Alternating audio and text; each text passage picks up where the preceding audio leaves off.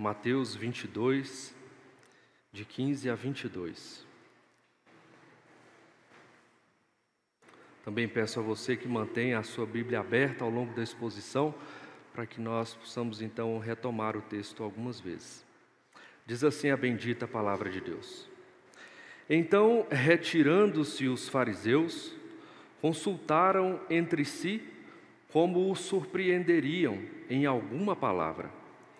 E enviaram-lhe discípulos juntamente com os herodianos para dizer-lhe: Mestre, sabemos que és verdadeiro e que ensinas o caminho de Deus de acordo com a verdade, sem te importares com quem quer que seja, porque não olhas a aparência dos homens. Dize-nos, pois, que te parece? É lícito pagar tributo a César ou não? Jesus, porém, conhecendo-lhes a malícia, respondeu: Por que me experimentais, hipócritas? Mostrai-me a moeda do tributo. Trouxeram-lhe um denário. E ele lhes perguntou: De quem é esta efígie e inscrição? Responderam: De César. Então lhes disse: Dai, pois, a César o que é de César, e a Deus o que é de Deus. Ouvindo isto, se admiraram e, deixando-o, foram-se. Vamos falar com Deus mais uma vez. Poderoso Senhor, lida a tua palavra que é perfeita, inerrante. Nós pedimos a ti, Senhor, que por misericórdia e graça, ilumine os nossos olhos e pastoreie o nosso coração, para que, ó Deus, nesta manhã, nós caminhemos na vereda da tua vontade, entendendo, ó Deus, as grandezas do teu reino, para a glória do Senhor em nós, para a nossa felicidade. Ajuda-nos, ó Deus, a vivermos conforme a tua vontade expressa aqui neste texto. É o que eu te peço em nome de Jesus. Amém. Queridos irmãos, esse texto que nós acabamos de ler é o relato de um dos momentos mais dramáticos do ministério público do nosso Senhor Jesus Cristo. O ministério de Jesus já caminhava para o final e a esta altura a oposição que Jesus sofria estava intensificada. Ela se tornou uma oposição não apenas é, comum ou uma oposição trivial, mas a esta altura era uma oposição é, praticamente profissional. Veja que o texto relata que estavam juntos nesta ocasião é, inimigos históricos e, e sociais unidos ao redor da agenda de incriminar Jesus de algum modo, de eliminá-lo, de tirá-lo da história o quanto antes. Veja que a esta altura não são apenas é, ações isoladas, aquelas que se voltam contra o Senhor Jesus, mas são ações de natureza colegiada. Então, os seus inimigos se reúnem para formatar um modo de tirá-lo da cena o mais rápido possível. Nesta ocasião, estavam unidos, o texto nos conta, os discípulos dos fariseus e também os herodianos, ao redor desta pauta de impedir Jesus de avançar. É impressionante aqui como aqueles que se uniram para destruir Jesus estavam, na verdade, cumprindo a agenda de Deus. Enquanto eles achavam que estavam fazendo o grande mal, e de fato era mal que estavam fazendo, impressionantemente Deus é capaz de transformar este mal em bem. Não era apenas algo ruim que estava acontecendo com o nosso Senhor Jesus, senão que da parte de Deus estava sendo preparado para nós um grande legado de vida, instruções seguras através do sofrimento do nosso Senhor Jesus, entregues a nós pelo registro desse texto. Há algo que é fantástico nas Escrituras, amados irmãos, é que nós encontramos nelas uh, um caminho seguro pelo qual nós podemos andar. Nós encontramos da parte de Deus, dado nas Escrituras, os trilhos sobre os quais a nossa vida deve seguir. Nós encontramos aqui uma vereda, sem dúvida, segura para que cada ato da nossa vida aconteça. Quem viver piedosamente será perseguido, esta é uma realidade, experimentada pelo nosso Senhor Jesus e também por qualquer um de nós que tome a decisão de ser piedoso como ele nos ensinou a ser. Portanto, aqui neste texto, nós encontramos da parte do grandioso Deus, por meio de Jesus, instruções sobre como viver esta vida de piedade. Jesus é o Cordeiro de Deus que tira o pecado do mundo. Desde o princípio do seu ministério público, nos foi dito isso por meio de João Batista. E como era próprio, porque estava ensinado no Antigo Testamento, o cordeiro pascal deveria ser minuciosamente examinado antes de ser imolado. Antes de ser sacrificado, ele deveria ser analisado minuciosamente para que se percebesse qualquer problema que houvesse nele e então ele ser rapidamente substituído. Jesus, como nosso Cordeiro Pascal, estava sendo examinado pelos seus opositores nessa ocasião. E vitorioso, porque perfeito como ele só, aqui lega a nós uma instrução poderosa a respeito de como nós devemos viver a nossa vida agora que ele já se entregou por nós. Portanto, queridos irmãos, eu quero destacar neste texto que acabamos de ler três instruções muito preciosas para nós vivermos a nossa vida neste tempo imediato, agora. Coisas para nós tomarmos a decisão de praticarmos e sairmos daqui colocando em prática para a glória de Deus e para a felicidade nossa como povo de Deus. Caminhar nesta estrada segura é aquilo que eu preciso te mostrar nesta manhã, como fazer tendo as Escrituras por base. E eu chamo a sua atenção para os primeiros versos que acabamos de ler, isto é, dos versos 15 até o 18. Veja que neste momento os discípulos eh, dos fariseus, unidos aos herodianos, estavam agora buscando em Jesus puxar-lhe o tapete na linguagem comum. Eles estavam buscando alguma palavra de modo que as respostas de Jesus fossem algo a ser utilizado contra ele. E então utilizaram uma pauta social. Utilizaram a pergunta a respeito de algo que incomodava todos os cidadãos daquela época, especificamente os de Israel. Israel, naquela ocasião, era vassala do Império Romano, ou seja, os seus governantes deviam, junto com os seus súditos, todo o tipo de honraria, inclusive na forma de imposto, de impostos, ao Império Romano que sobre eles governava. Aquela, aquele governo não era popular, aquele governo era, era indesejado por todos ali. E então, sabendo que o povo não gostava e que também entre os governantes havia divergência quanto à presença de Roma, então os opositores de Jesus encontram exatamente neste assunto, nesta agenda, algo para é, puxar o tapete do Mestre. Vão a Jesus e, fazendo uma série de bajulações, começam então o seu discurso com ele. Veja o que diz o verso 16. Enviaram-lhe os discípulos, isto é, os fariseus, não foram nesta ocasião eles mesmos, mas enviaram os seus alunos, os seus aprendizes. Seguramente alguns jovens, gente ávida por conhecimento e que eles esperavam que encontrassem em Jesus um pouco menos de resistência, chamando Jesus então é, por adjetivos bastante interessantes, eles se aproximam, tendo os herodianos como seus é, é, associados. Aqui está formado, portanto, um consórcio para destruir Jesus. E eles diziam: Mestre, sabemos que és verdadeiro e que ensinas o caminho de Deus de acordo com a verdade, sem te importares com quem quer que sejas, com quem quer que seja, porque não olhas a aparência dos homens. Em um único verso nós encontramos quatro adjetivos ou quatro bajulações. Os objetivos destes homens, sem dúvida, eram encontrar em Jesus, ou pelo menos diminuírem a resistência de Jesus quanto ao que eles tinham de fato para dizer.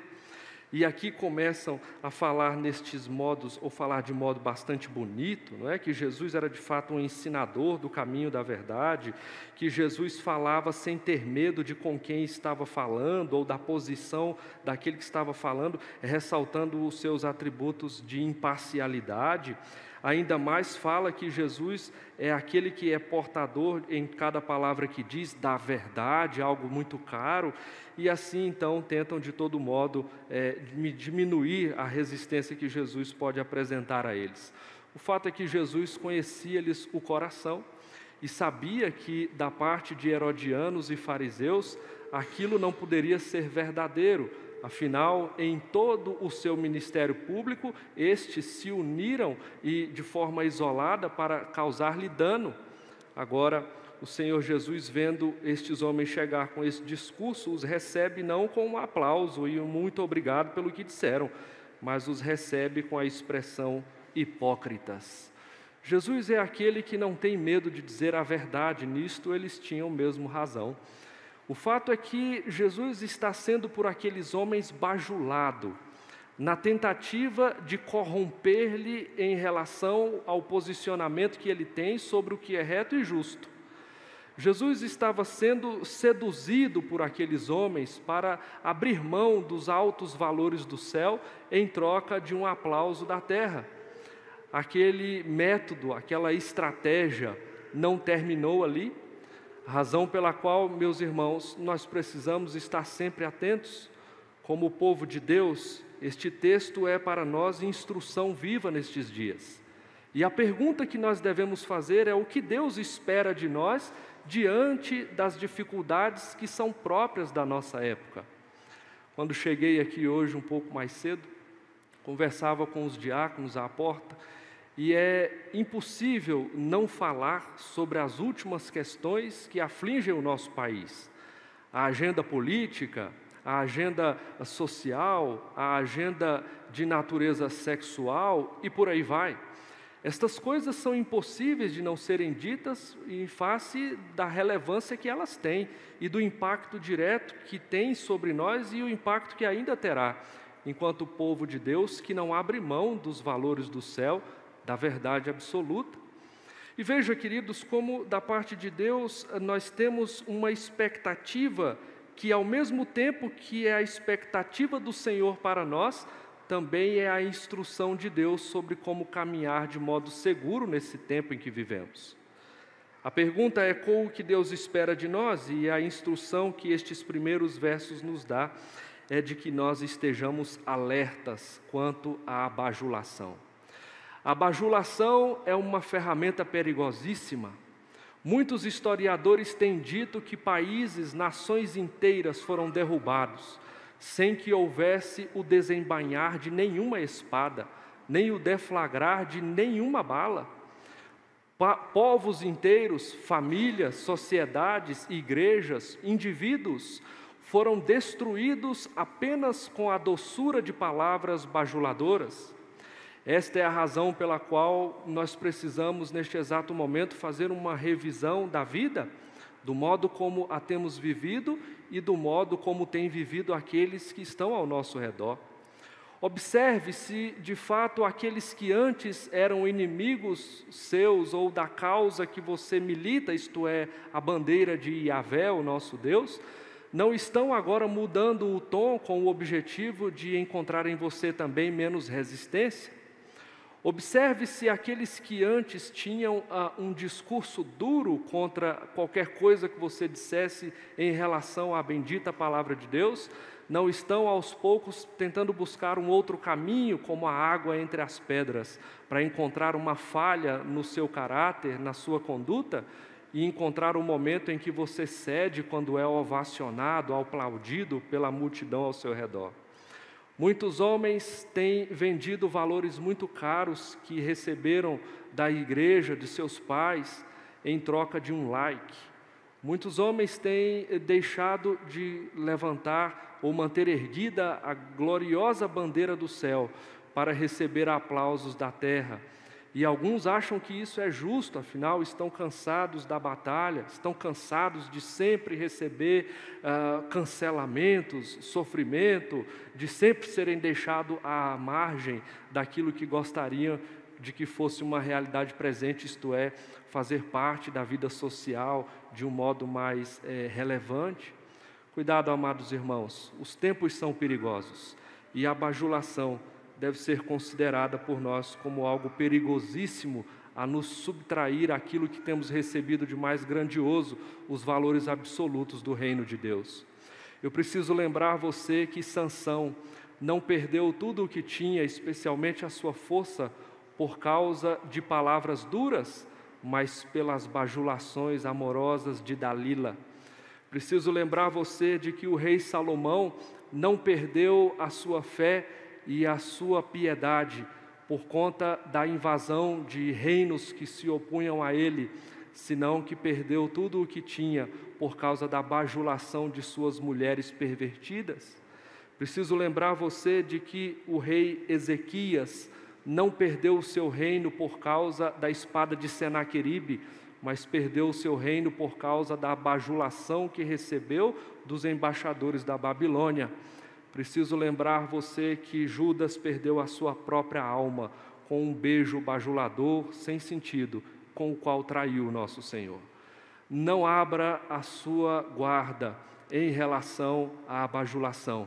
Isto pode custar muito caro busque o discernimento do alto, busque em oração ah, o pedido para que Deus ajude você a compreender com clareza a diferença que há entre o elogio sincero e a bajulação destruidora.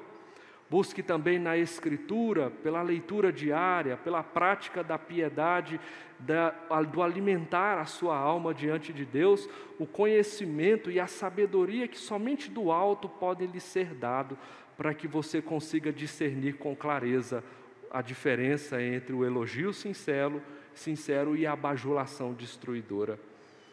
Queridos, quando nós olhamos o apóstolo Paulo ensinando a igreja, isto ele o fez na primeira carta aos Tessalonicenses, capítulo 5, verso 22, ele faz um alerta à igreja de Cristo quando diz: abstende-vos de toda a forma de mal, tenha cuidado julgue as coisas, analise com calma, com tranquilidade, veja se é justo ou injusto e fuja de toda forma de injustiça. Não ceda. A estratégia não é o enfrentamento, a estratégia é a fuga.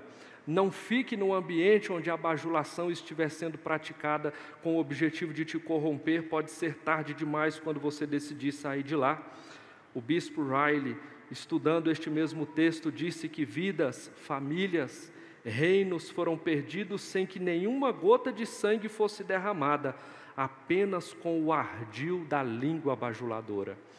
Finalmente, eu preciso dizer a você que eu não estou aqui a militar contra toda forma de elogio.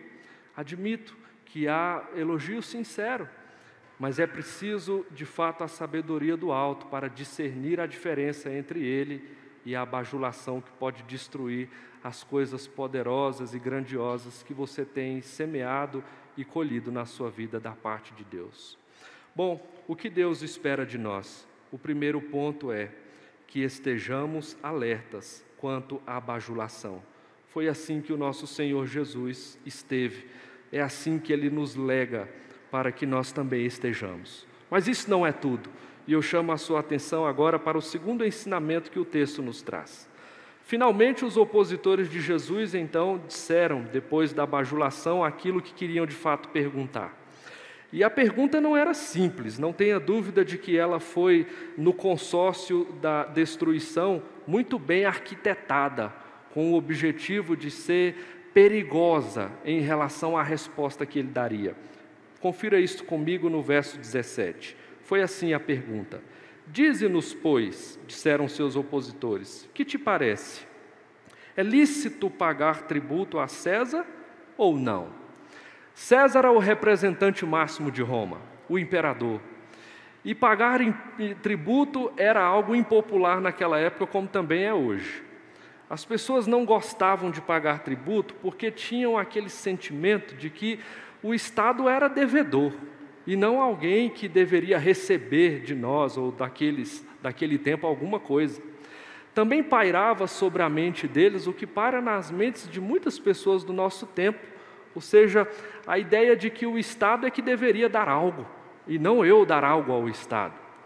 Mas veja, diante desta situação, a resposta que Jesus desse seria algo definitivo em relação ao seu próprio futuro porque se Jesus dissesse não pague imposto, então isto se caracterizaria como rebelião contra o Estado, contra o seu representante máximo, César, e isto seria a razão suficiente para que ele fosse preso e condenado. Mas se Jesus dissesse que o imposto deveria ser pago, era a multidão que o seguia, que encontraria nele impopularidade. Afinal, eles queriam também um libertador, e alguns até mais do que um libertador espiritual, um libertador político. Alguém que dissesse basta ao Império Romano, alguém que pudesse liderar aquele povo para arrancar os herodianos, os romanos e tudo mais da liderança de Israel, para que eles fossem outra vez um povo independente. Jesus, a esta altura, sabe como ele só. Diz que sim, é necessário pagar o imposto a Roma, porque a autoridade romana é, sobretudo, reconhecida pelo próprio Deus como autoridade legítima.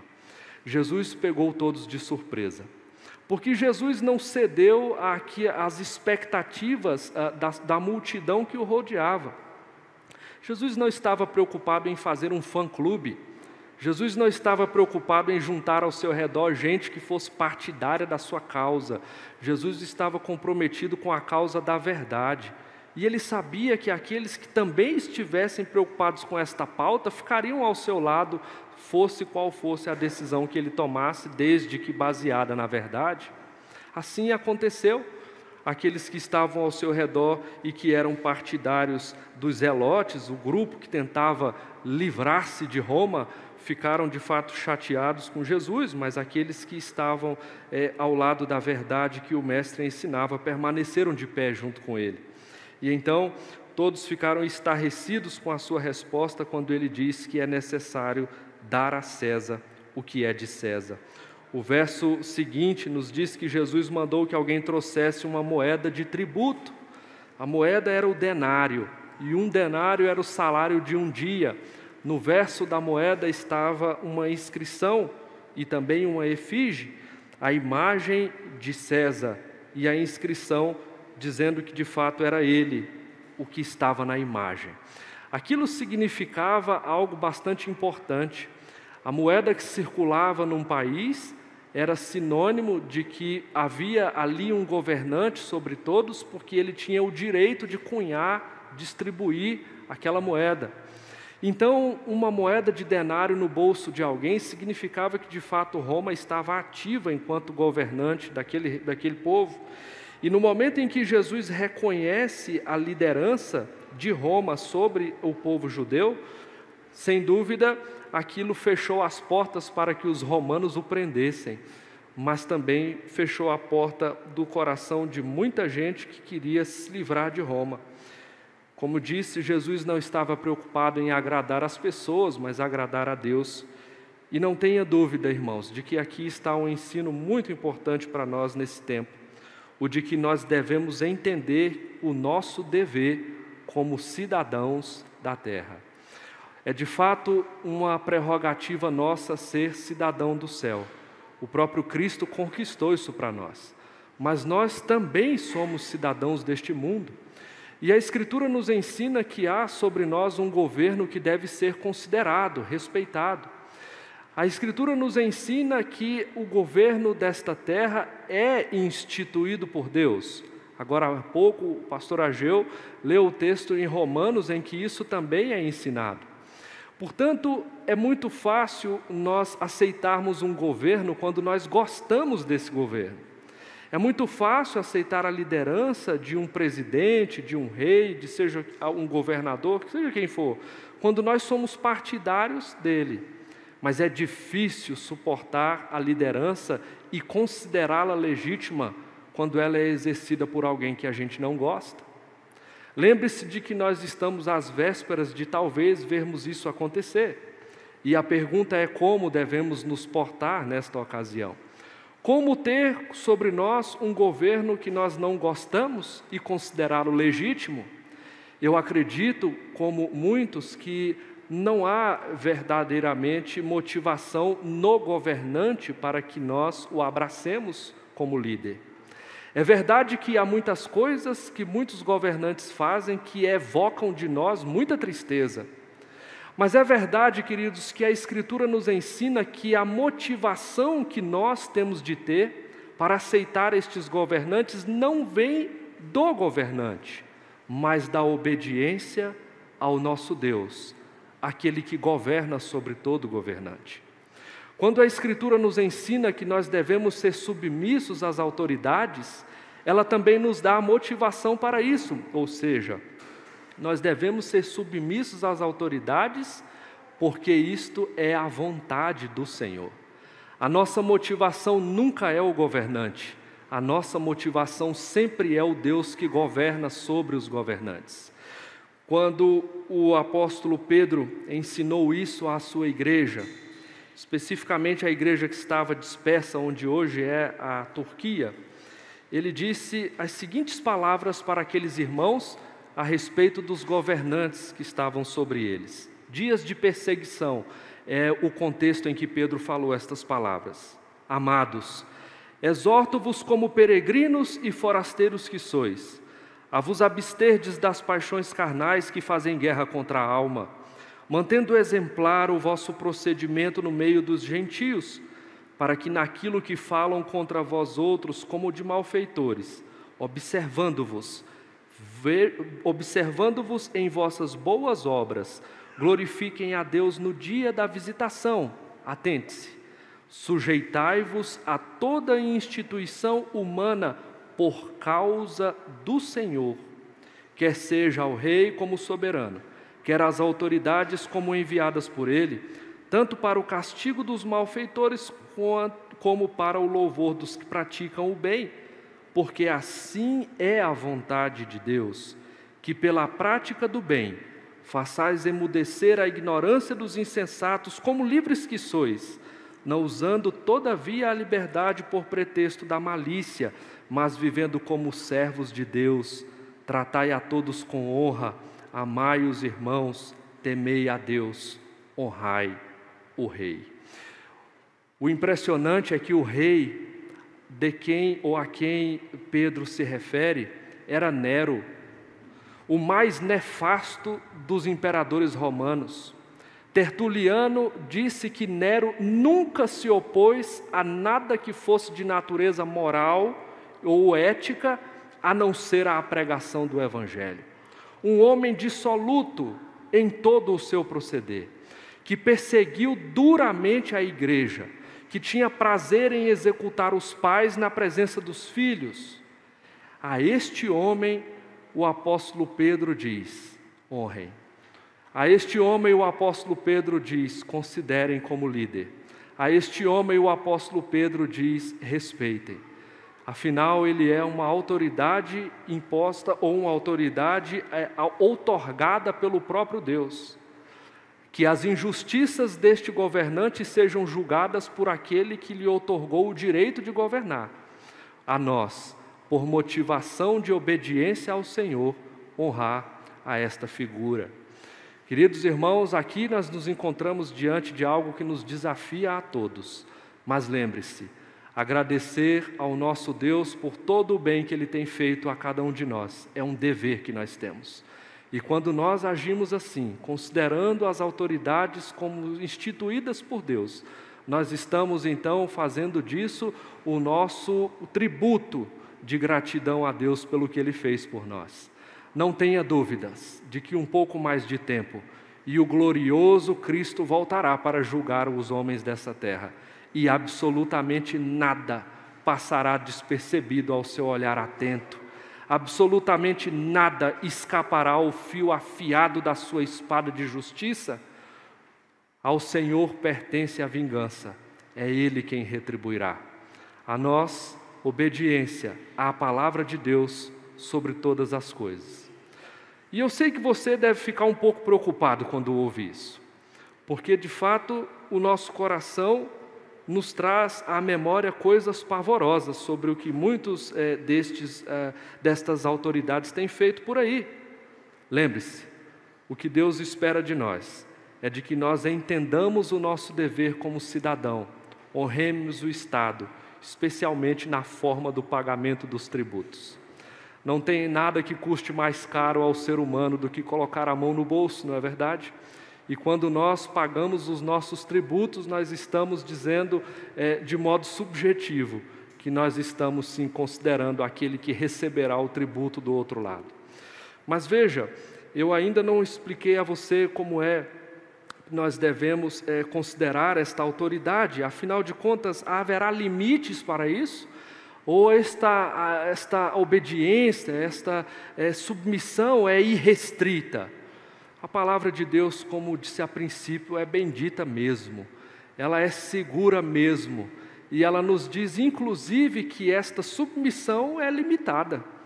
Veja só que o próximo passo, ou o próximo, as próximas palavras de Jesus revelam isso. Veja comigo a segunda parte do verso 21. Na primeira, Jesus disse: Então, dai a César o que é de César. E na segunda, ele diz: E a Deus o que é de Deus. Há uma segunda dívida que nós devemos considerar. E esta, sem dúvida, dita por último, mas não menos importante. A segunda dívida que todos nós, como povo de Deus, devemos considerar é aquela que deve ser paga a Deus. Deus espera que todos demos a Ele aquilo que lhe é devido. Veja que os opositores de Jesus esqueceram de perguntar a respeito desse tema. Veja que aos opositores de Jesus não, não, não importava nada a não ser as coisas do tempo presente. A eles não interessava coisa alguma que não a pátria terrena. Jesus, rapidamente com a sua resposta, reconduz a sua mentalidade a uma reflexão do fato de ter esquecido de falar aquilo que deveria ter estado sempre em primeiro lugar neste diálogo: o fato de que todo homem é devedor de Deus.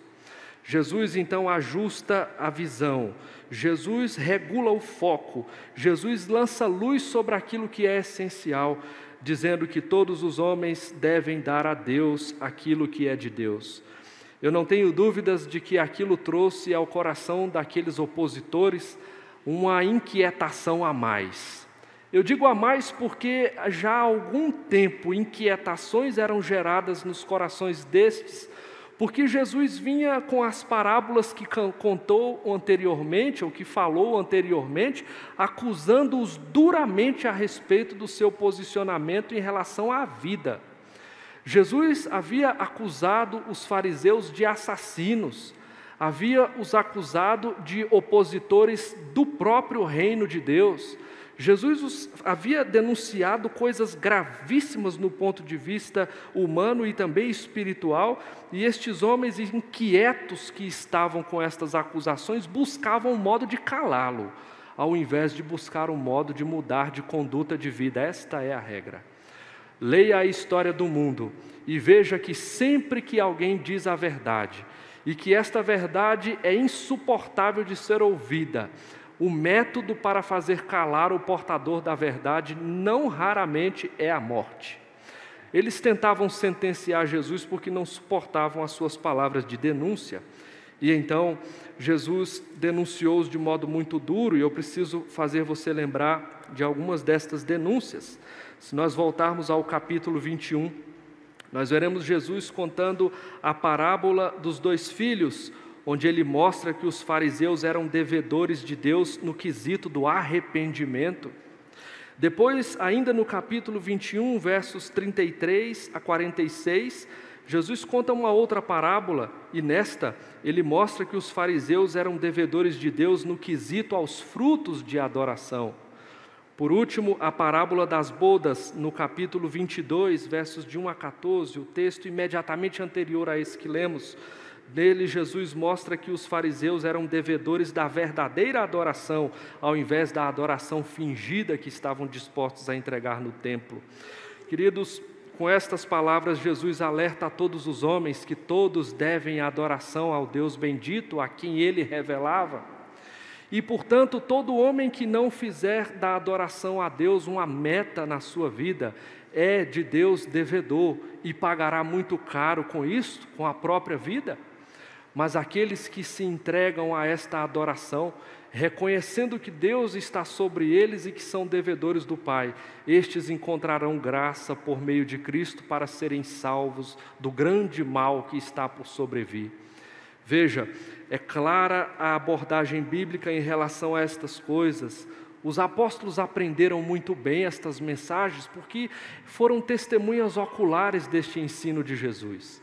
Em especial, eu me lembro do apóstolo Paulo.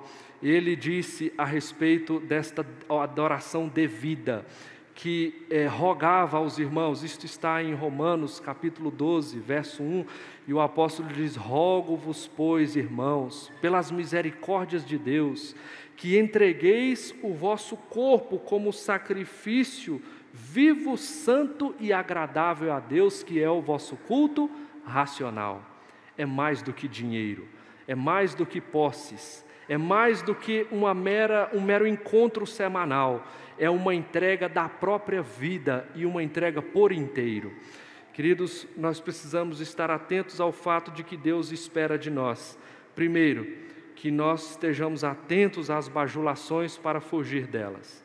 Em segundo lugar, que entendamos o nosso dever como cidadãos e o cumpramos. E por fim, que entendamos que somos devedores de Deus e entreguemos ao nosso Pai aquilo que Ele é devido.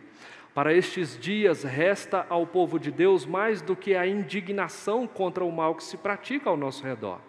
Ao povo de Deus resta a nobre tarefa de seguir em frente, como nas palavras daquele hino que cantamos, empunhando um pendão real, de seguirmos em frente anunciando ao mundo a salvação que só Cristo pode dar explicando às pessoas que tudo que os governantes podem fazer é amenizar dificuldades e sofrimentos do tempo presente, na melhor das circunstâncias, mas que a verdadeira palavra de Deus, quando entendida por meio de Cristo como nosso Salvador, e que resulta na entrega da vida inteira a Ele como sacrifício vivo, resulta numa benfeitoria que começa neste mundo e reverbera pela eternidade.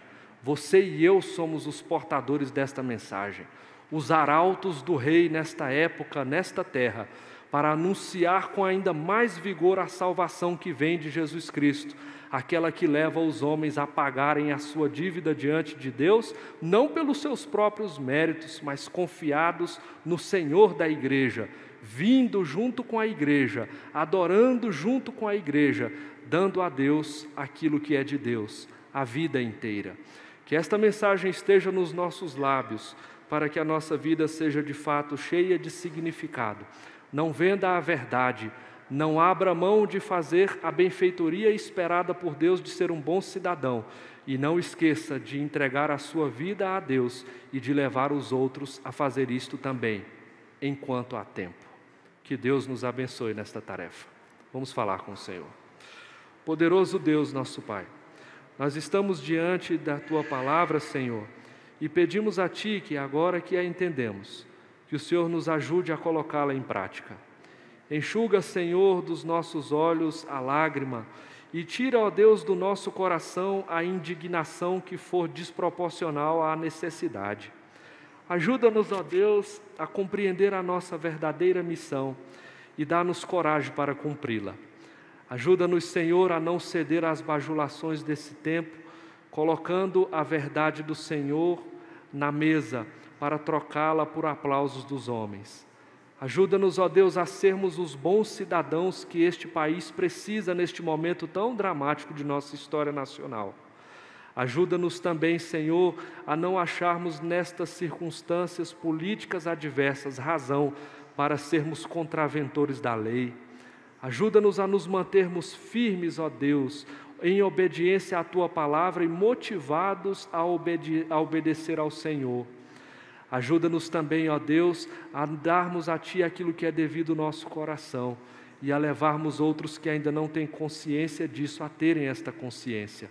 Fortalece o Teu povo, fortalece a Tua igreja. É o que nós te pedimos, ó Deus, em nome de Jesus. Amém.